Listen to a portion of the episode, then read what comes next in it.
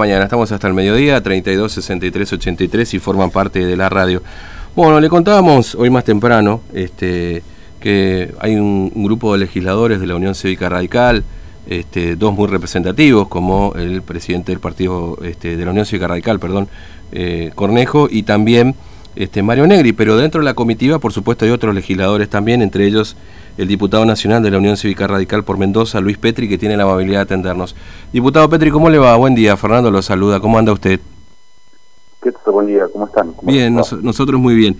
Bueno, este, eh, primero le pregunto, tuvieron un episodio bastante singular ayer, ¿no es cierto? Camino a Clorinda. Eh, ¿qué, fue lo que pasó, diputado Petri, cuando intentaron llegar a Clorinda ayer? Bueno, eh, la verdad es que todo el viaje estuvo asignado por numerosos controles mm. desde, desde el inicio, desde la llegada a la provincia de Formosa en auto, teniendo en cuenta de que no, están habilitados los vuelos, tuvimos que volar eh, a Resistencia y posteriormente en auto hasta Formosa. Y a partir de allí una serie de controles y retenes durante todo el trayecto de la ciudad de Formosa. Y no obstante venir con PCR eh, negativos, habiendo mm. sido en el día de ayer, fuimos obligados a isoparnos aquí en, en, la provincia de Formosa, para posteriormente emprender el, viaje a Clorinda, en donde en un momento determinado fuimos este, detenidos por un retén policial eh, que por más de 40 minutos nos impidió avanzar y nos dificultó llegar a horario a Clorinda, donde nos estaban esperando en, la plaza de Clorinda, este, mm. teniendo en cuenta el bloqueo sanitario que existe en esa ciudad, eh, bien conocen ustedes, y, la necesidad de recuperar las libertades y los derechos que se encuentran conculcados desde hace más de 200 días, particularmente en esa ciudad, pero también en toda la provincia de Formosa. Mm. Ahora, este, bueno, ese retén policial, sobre todo porque bueno ahí se dio justamente esa esa particularidad, no lo dejaba llegar a Clorinda porque ustedes no tenían el PCR negativo eh, que el resultado que no les entregaba el, organismo acá local, que es la UPAC, se llama así, donde ustedes hicieron el hisopado, es decir, ¿le exigían ese, ese, ese resultado de PCR? Claro, nos exigían para continuar este, que nosotros acreditáramos el resultado negativo de un PCR que nos habíamos hecho hacía horas, mm. o, o escasa hora, este, y nos impedía nos impedía la circulación digo esto esto es, esto es muy grave teniendo en cuenta que nosotros ya teníamos eh, hisopados negativos y particularmente teniendo en cuenta que eh, tenemos libertad de tránsito por, por, ser legisladores nacionales pero porque todo ciudadano en definitiva conforme a, la constitución nacional y a las leyes vigentes puede circular aún en este contexto de pandemia por, por el territorio nacional. Este, posteriormente liberaron eh, la posibilidad de que llegáramos a la ciudad de Clorinda.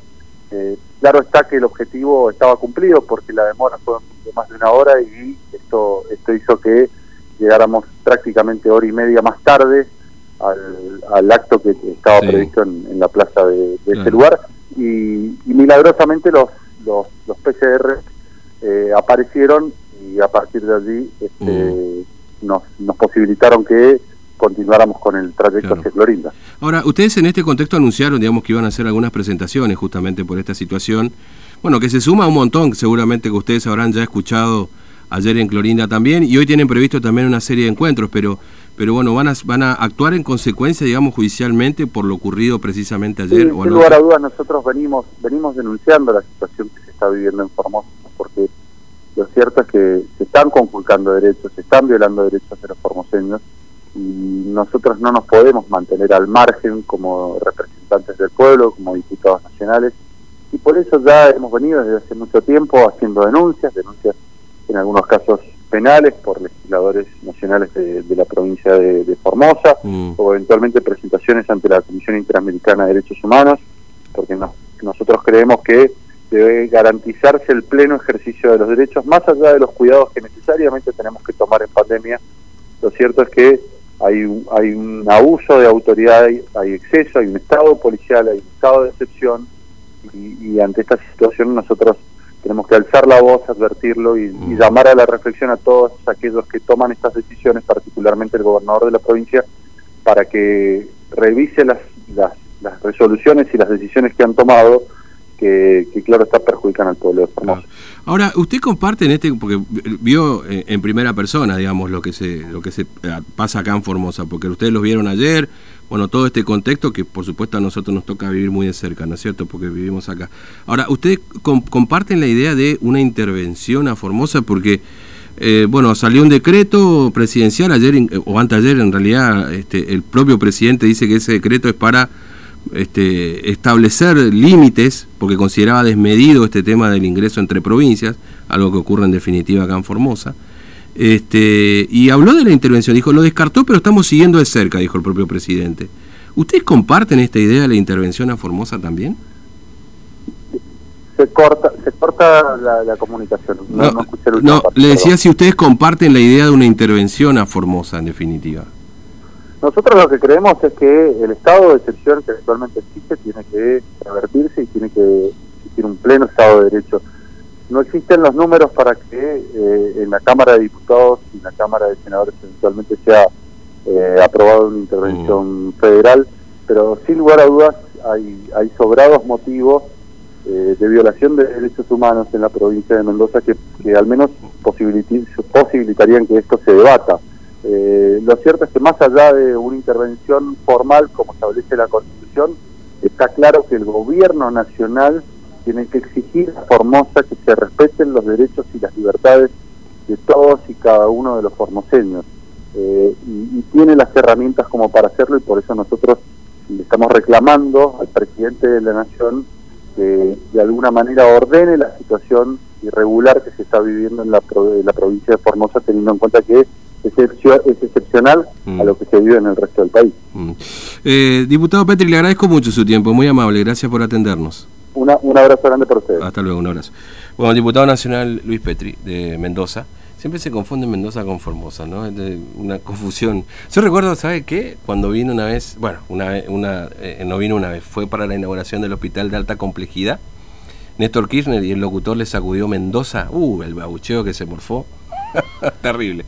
Bueno, eh, dice, claro, hay, una propuesta de un grupo de legisladores nacionales este, eh, que, eh, encabezada por una legisladora de Tucumán, justamente, que planteó un pedido de intervención, pero en este caso para la justicia de Formosa, ¿no?